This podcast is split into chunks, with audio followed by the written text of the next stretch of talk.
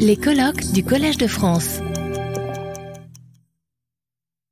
Nous reprenons presque dans les temps la minute académique pour une euh, après-midi riche, voire très riche, voire débordante. Et nous essayerons tout de même d'y glisser, après la deuxième table ronde, une micro-pause, voilà, pour que les corps et les esprits puissent se euh, reprendre.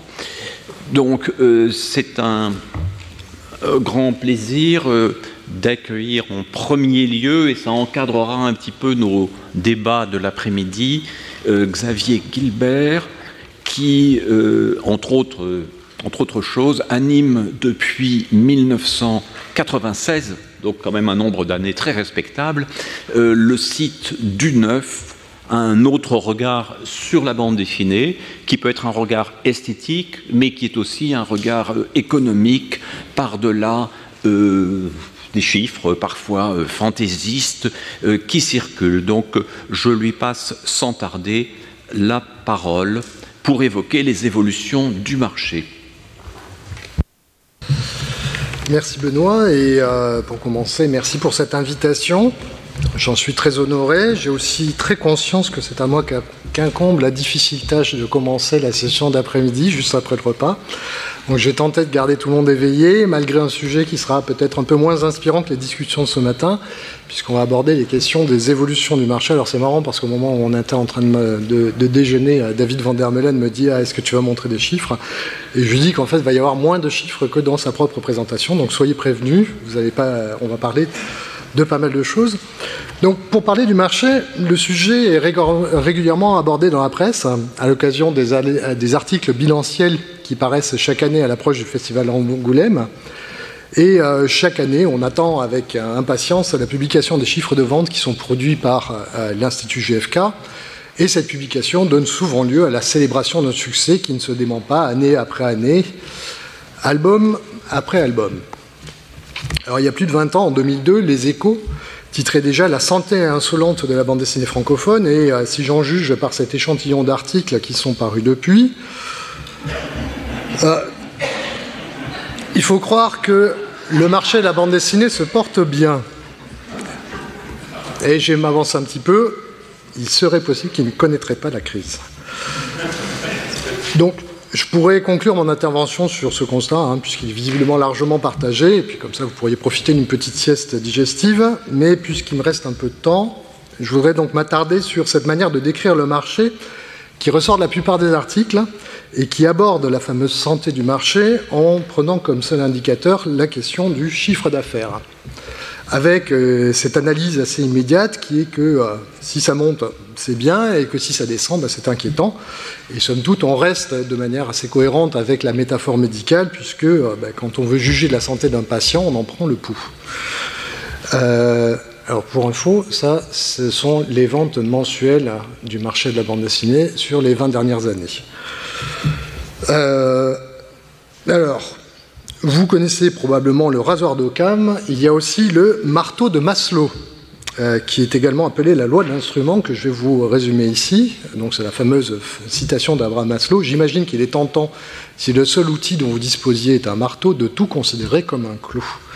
Soit dans le cas qui nous intéresse, c'est parce que l'on a essentiellement à disposition des chiffres de vente que l'on finit par ne considérer la question du marché que sous l'angle des chiffres de vente.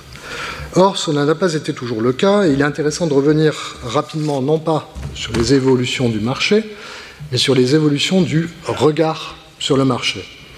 Et pour commencer, je vais évoquer par exemple le regard sociologique, clin d'œil à Pierre Nocirino ici présent, incarné en premier lieu par ce texte devenu quasiment mythique de Luc Boltanski sur la constitution du champ de la bande dessinée en 1975. Euh, la question sociologique, voire ethnographique, continue d'être l'objet de nombreuses recherches et présente également un pendant opérationnel, si j'ose dire, avec les enquêtes portant sur le lectorat de la bande dessinée. C'est ainsi en 1988 que la bande dessinée apparaît pour la première fois dans les questionnaires des enquêtes décennales sur les pratiques culturelles des Français. Et outre cette série longue, qui est aussi unique en son genre, on peut s'appuyer sur deux grandes enquêtes euh, qui portent sur la bande dessinée. Donc la lecture des bandes dessinées en 2011, hein, qui a été réalisée pour la, Bibliothèque publique d'information, la BPI, euh, par TMO Région, et Les Français et la BD, conduite, euh, commanditée par le CNL à Ipsos, et publiée en 2020. Alors, malheureusement, non seulement ces études sont des dispositifs qui sont complexes à mettre en œuvre, également coûteux, ce qui fait qu'ils sont rares hein, et qu'il euh, y a l'absence d'une forme de récurrence. Mais les résultats qu'elles fournissent euh, sont eux-mêmes souvent difficiles à comparer et à interpréter au-delà des constats les plus immédiats. Bref, ce sont deux défauts par rapport aux attentes qu'on peut avoir d'une vision immédiate et tranchée de la fameuse santé du marché. On peut ensuite évoquer le regard éditorial que l'on voit se développer dans des publications comme L'année de la bande dessinée, entre 1980 et 1987, tout d'abord chez Temps Futur puis chez Glénat. Et c'est la même approche qui préside au rapport annuel que va fournir Gilles Ratier pour l'Association des critiques et journalistes de bande dessinée, donc ACBD, entre 2000 et 2016. Et cette approche, en l'absence de données sur les ventes, consiste à aborder la, question du marché sous l'angle de ce qui est visible, à savoir la production de bande dessinée. Et plus largement, toutes les manifestations de l'activité de ce marché, c'est-à-dire création d'éditeurs, les magazines, les festivals, etc. Alors, ce sont des documents qui sont touffus et qui sont précieux aujourd'hui, mais qui, à mon sens, souffrent exactement du défaut opposé de celui des enquêtes qui portent sur l'électorat à savoir la volonté de rendre compte de euh, l'évolution du marché d'une année sur l'autre, ce qui affaiblit d'autant la pertinence de l'analyse lorsqu'elle porte sur des phénomènes qui, eux, s'inscrivent dans un temps beaucoup plus long. Enfin, il y a le regard commercial qui, lui, s'installe avec l'apparition des panélistes à partir de 2003, qui va rapidement évacuer toutes les autres approches. Les chiffres de vente ainsi fournis sont en fait des estimations qui sont basées sur un échantillon de, euh, de points de vente et qui s'apparente donc à une forme de sondage. Et dans un premier temps, on a deux instituts qui cohabitent, hein, qui sont Ipsos et GFK, et puis Ipsos euh, cesse son activité de panéliste en 2014, laissant aujourd'hui GFK comme seule et unique référence.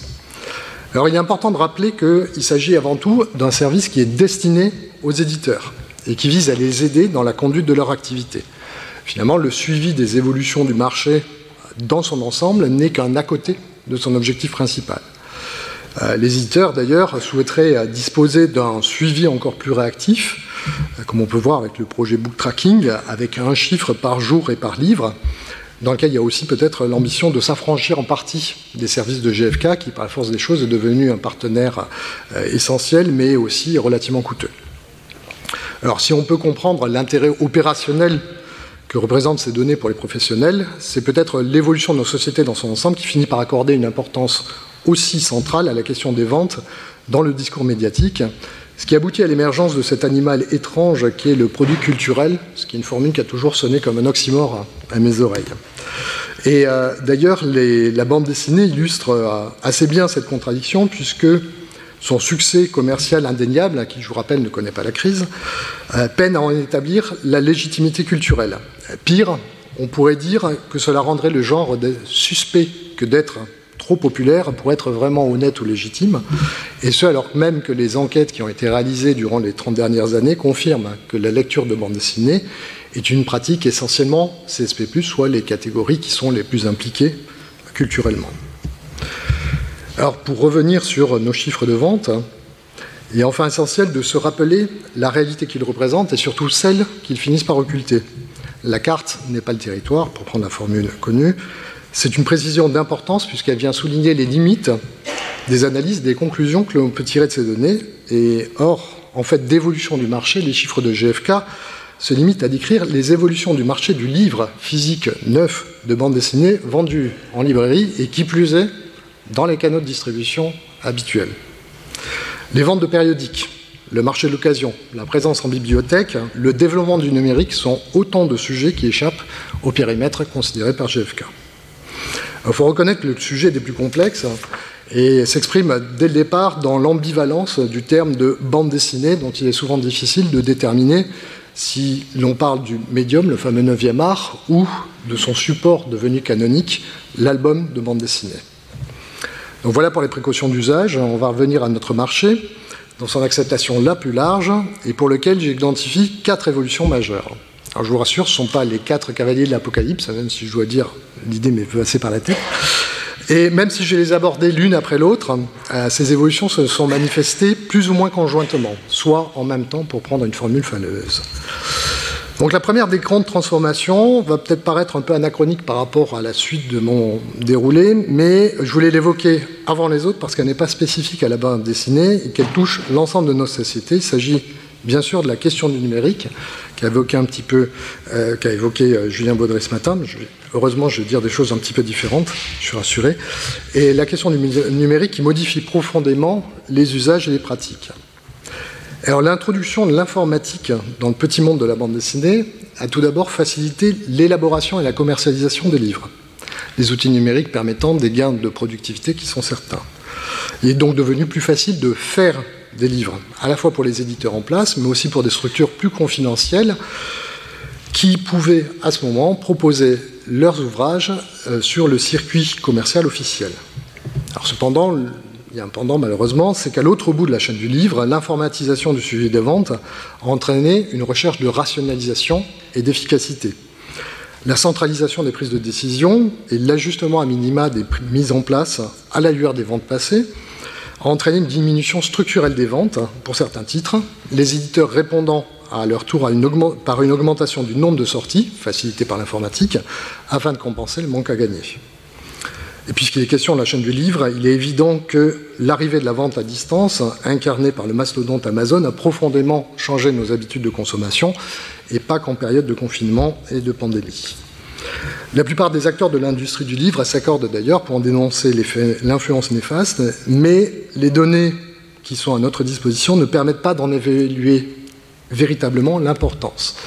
En effet, au sein des données GFK, Amazon est comptabilisé dans le circuit librairie de deuxième niveau plus Internet plus autre, soit amalgamé à ces librairies indépendantes qu'on le soupçonne même de mettre en, danger. Par ailleurs, les chiffres clés euh, publiés euh, chaque année, par, euh, chaque année sauf les deux dernières années malheureusement, par le ministère de la Culture qui porte sur les lieux d'achat du livre, qui sont basés sur un baromètre Kantar, semblent indiquer que cette installation euh, de la vente par Internet s'est faite principalement au détriment de la catégorie VPC, c'est vente par correspondance, courtage et club, et que finalement les enjeux de la librairie se situeraient peut-être ailleurs, notamment par rapport à la grande distribution. Bref, la situation pourrait être beaucoup plus complexe qu'il n'y paraît. Sinon, sur un autre pan, le numérique, euh, comme l'a évoqué euh, Julien ce matin, a très vite constitué un nouvel espace à investir avec la bande dessinée numérique, et sont surtout les auteurs et les autrices qui s'y sont aventurés, en explorant d'ailleurs moins les possibilités multimédia que les nouvelles formes de création, de collaboration et de narration qui peuvent s'y développer. Et sur ce sujet, je renvoie à l'ouvrage de Julien, Casse-Pixel, une histoire de la BD numérique en France, qui est incontournable. Du côté des éditeurs, c'est plutôt le pragmatisme qui prime, euh, la difficulté d'établir un modèle économique viable pour une création numérique exploité uniquement dans l'espace numérique, a conduit à la mise en place de deux mouvements hybrides. D'un côté, l'exploitation commerciale au format papier d'un existant ayant déjà fait ses preuves du côté du numérique, ce qui reproduit en quelque sorte le schéma qui, qui était en règle au niveau des revues de prépublication lors du passage en album. Et puis de l'autre, l'exploitation commerciale de l'existant papier transporté à un format numérique. Sachant que pour l'instant, la lecture de bande dessinée au format numérique reste une pratique marginale et qui est largement dominée par les pratiques illégales qui entourent le manga, euh, comme le scantrad, qui sont les traductions euh, amateurs. Enfin, il faut souligner que le numérique recompose la relation au lecteur et avec les communautés qui se constituent autour d'intérêts partagés. Les interactions sont désormais plus directes et euh, l'anonymat aidant aussi parfois plus rugueuse ce qui peut se révéler à double tranchant. Elles sont très positives lorsqu'on se retrouve autour d'une passion partagée, et elles peuvent être beaucoup plus tendues lorsque ressort notamment la dimension commerciale, parfois euh, qualifiée de vénale, de l'échange. Alors pour autant, les choses sont loin d'être figées. Hein. Que soit le défi que peut représenter le piratage, l'émergence de nouveaux modèles économiques euh, comme l'abonnement, le financement participatif, le webtoon, ou la question euh, de l'intelligence artificielle générative, qui a fait beaucoup parler d'elle ces derniers temps, le numérique demeure un espace toujours en mouvement où beaucoup des pratiques restent encore à inventer. Alors, je suis passé à la deuxième évolution majeure, et là, on va reprendre une approche un petit peu plus chronologique. Et celle-ci, elle concerne spécifiquement la bande dessinée, c'est le déplacement du marché du kiosque vers la librairie. Et c'est sans aucun doute le phénomène qui a les ramifications les plus vastes. Alors que pendant longtemps, la bande dessinée s'est épanouie dans les pages des périodiques, les fameux illustrés, l'album de bande dessinée a progressivement pris de l'importance jusqu'à devenir, à l'aube des, années 90, le format principal adopté par le médium. Alors, on a évoqué sur ce sujet, euh, Sylvain Lesage a produit une histoire de l'album de bande dessinée qui, à mon sens, est absolument essentielle et éclairante sur bien des aspects. Alors cette transition n'a pas été totale hein, et s'est étalée dans le temps. Et malheureusement, l'absence totale ou quasi totale de données sur la diffusion de la presse de bande dessinée ne permet pas de savoir dans quelle mesure le déplacement du marché dans son ensemble a pu nourrir artificiellement la croissance apparente du marché telle que vue par GFK. Et cette question, elle continue d'être particulièrement prégnante pour le segment des comics qui est en train de suivre et de finir ce même mouvement ces dernières années, puisque désormais il n'y a quasiment plus de publications en comics dans, en kiosque, alors que c'était un espace où il avait bien, c'était bien développé. Alors, les conséquences de ce positionnement sur la librairie sont multiples. Alors, tout d'abord, on a l'abandon de la forme populaire de la revue au profit de la forme du livre. Alors encore, visiblement, on cite tous Martin Panchaud parce qu'il fait des super infographies. Euh, voilà, donc euh, on va vers la forme du livre qui, elle, s'adresse à un public qui est plus éduqué, euh, comme en témoigne d'ailleurs l'ancrage durable du lectorat, à nouveau, au sein des foyers CSP+. Ensuite, cela débauche aussi sur la dilution de la ligne éditoriale des éditeurs, qui était jusque-là incarnée par la revue. La bande dessinée se rapproche alors du modèle de la littérature, qui se destine à un public plus adulte, mais aussi dont les ventes sont plus incertaines. Alors, je vous rassure, il y a une large part de la bande dessinée qui reste cependant attachée à la jeunesse. D'ailleurs, les grands classiques que sont Astérix, Tintin ou Lucky Luke sont classés en BD jeunesse euh, dans les panels GFK. Euh, ce qui montre au passage un petit peu les limites du slogan euh, du journal de Tatin pour tous les jeunes de 7 à 77 ans, euh, slogan qu'on a souvent fini par associer à la bande dessinée dans son ensemble. Mais plus que l'exploitation continue de ces marques, la bande dessinée jeunesse, à mon sens, se caractérise par une forme de réinvention perpétuelle. Mortel Adèle, hein, succédant à Titeuf comme dernière incarnation en date d'une longue lignée d'adolescents, enfin d'enfants impertinents. Or, il faut souligner aussi que la bande dessinée jeunesse continue de pouvoir s'appuyer sur la presse. D'ailleurs, Mortel Adèle a été dans le, pardon, dans le giron de Bayard, pas dans le baillon de Girard. Notez là, donc dans le giron de Bayard entre 2017 et 2022, et en fait, cette bande dessinée jeunesse semble, dans son ancrage à la fois dans son époque et dans sa société, moins susceptible de devoir faire euh, face à une concurrence qui est venue de l'étranger. Et notamment, ça reste quand même un espace qui n'a toujours pas été investi par les mangas. La jeunesse, très jeune, s'entend. Alors, devenu livre, pour revenir sur cet album de bande dessinée, il reste un produit de luxe. Et il peine à trouver un format qui lui ouvrirait la possibilité d'une deuxième vie. Euh, comme a pu euh, le faire l'apparition du livre de poche il y a 70 ans. Il y a eu plusieurs tentatives avortées euh, à la fin du siècle dernier. Et depuis un ou deux ans, il y a plusieurs éditeurs qui tentent une nouvelle fois de trouver une formule satisfaisante, tant du point du respect de l'œuvre que du confort de lecture. Alors les grands perdants de cette évolution du kiosque vers la librairie sont les auteurs auteur qui bénéficiait hier d'une situation d'employé du magazine, euh, payé à la page, et qui bénéficiait de droits d'auteur supplémentaires euh, dès les premières ventes lorsqu'ils euh, étaient publiés en album. Avec la disparition des revues de bande dessinée, ce système de rémunération disparaît progressivement pour devenir, au tournant des années 2000, un système d'avaloir. C'est-à-dire non pas une rémunération de la création, mais un système d'avance sur droit qui doit être compensé par les ventes avant que l'auteur puisse espérer percevoir des droits d'auteur supplémentaires.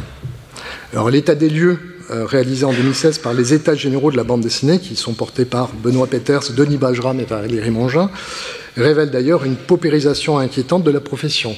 Euh, c'est un véritable électrochoc à ce moment-là de découvrir que plus de la moitié des auteurs euh, seraient, déclarent toucher un revenu inférieur au SMIC et plus d'un tiers seraient en deçà du seuil de pauvreté.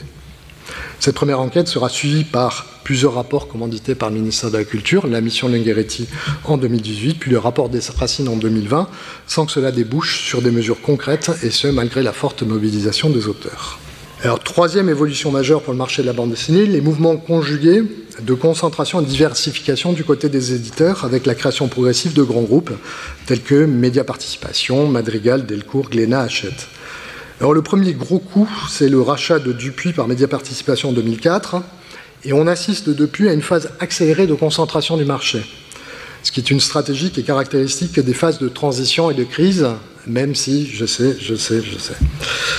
Euh, ce que ça signifie, c'est que ces entreprises doutent de leur capacité à générer de la croissance organique, c'est-à-dire en interne, et se tournent alors vers la réduction des coûts et des coûts de fonctionnement et la recherche d'une croissance externe pour soutenir leur performance. Alors, on observe à la fois une recherche d'intégration horizontale, euh, ce qui passe par le rachat de concurrents, les créations de labels pour aborder les différents segments du marché, ce qui s'appelle euh, aussi la stratégie 360, mais aussi une intégration qui est verticale, avec à un bout la création d'écoles de dessinateurs, à l'autre bout les mises en place de plateformes numériques, mais surtout la mise en place ou l'intégration de structures de distribution-diffusion dont, l'importance stratégique n'a fait que croître avec l'inflation de la production. Il faut savoir que la plupart de ces mouvements restent invisibles pour les lecteurs. Plutôt que de tout regrouper sous une seule bannière, il est plus intéressant de s'attacher à préserver le capital symbolique des différentes maisons d'édition qui composent chacun de ces grands groupes. Alors la stratégie de diversification, qui revient à investir l'ensemble des segments disponibles, entraîne très tôt une forme de récupération des espaces défrichés par les marges, comme le dénonce Jean-Christophe Menu dans euh, son essai Plate-Bande, publié en 2005, ou Morvandio dans un article du Monde diplomatique en 2009 intitulé Les indépendants défendent leur case. Alors cette opération s'opère à, plusieurs niveaux. Il y a d'une part l'affranchissement volontaire du standard de l'album, dit 48 cc, 48 pages, cartonné couleur, qu'ont opéré les alternatifs, donne lieu, après réappropriation par les grands éditeurs, à l'instauration d'un nouveau standard, le roman graphique, gros volume cartonné à deux ronds. C'est également ce nouveau standard qui leur permet de venir occuper ou envahir euh, les rayons des librairies généralistes que les éditeurs alternatifs avaient longuement défrichés puisqu'ils y voyaient un espace plus propice à accueillir leur production que les librairies spécialisées. Enfin, reflétant dans une moindre mesure ce qui peut se passer du côté de la littérature, les auteurs circulent aussi également entre les éditeurs, certains étant désireux de s'attacher à une plume reconnue plume reconnue qui peut toujours avoir le loisir de continuer à publier ses œuvres les plus exigeantes et donc les moins vendeuses dans des structures euh, alternatives. À mon sens, la question du réel illustre bien l'éventail des approches éditoriales. Durant la deuxième moitié des années 90, au moment de l'éclosion et l'émergence des éditeurs alternatifs, l'autobiographie s'affirme comme une forme de revendication du potentiel littéraire de la bande dessinée au début des années 2010, c'est la bande dessinée du réel qui apparaît, qui, elle, joue la carte du documentaire et de la vulgarisation. Avec cette conséquence que je trouve un rien paradoxal, puisque c'est finalement cette dernière approche hein, qui va délaisser une large partie des potentialités poétiques et expressives du médium, qui va finalement en asseoir la, légitimité. Euh, comme si le sérieux des sujets abordés venait compenser l'incapacité d'une large part de la sphère médiatique à aborder la bande dessinée dans ce cas-là d'intrinsèquement spécifique.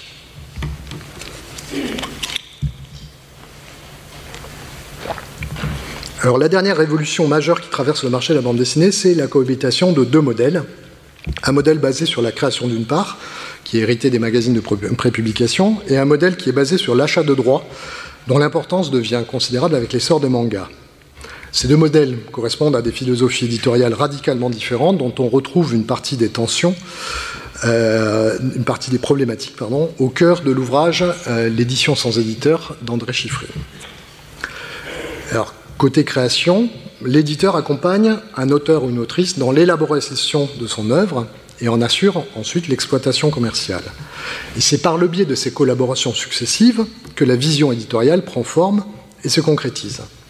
Dans cette relation, qui est une relation de codépendance, l'éditeur agit en quelque sorte comme un révélateur du potentiel de l'auteur, tant artistique que commercial. Côté achat de droits, l'éditeur se porte acquéreur des droits d'exploitation d'une œuvre qui est déjà réalisée, le plus souvent dans le cadre d'une traduction. La démarche s'apparente alors à, un jeu d'optimisation, une forme de bricolage, comme dirait Lévi-Strauss, dans lequel il s'agit de constituer un catalogue qui soit le plus proche possible de sa vision éditoriale dans la limite de ce qui est disponible. Ici, sont les capacités de négociation qui priment, et par ailleurs, beaucoup de ces contrats ont une durée limitée dans le temps, ce qui entraîne alors des arrêts de commercialisation et qui voit la disparition des ouvrages, euh, c'est assez brutal souvent, des rayons des librairies. Euh, mais ce qui serait perçu comme un constat d'échec à éviter autant que possible dans une approche de création devient ici un outil comme un autre pour assurer une bonne gestion de son portefeuille et qui permet d'écarter les titres les moins vendeurs. Alors de leur côté, les partisans de la création tentent parfois de prolonger l'exploitation d'une œuvre à succès par le biais de reprises à la suite de l'auteur originel.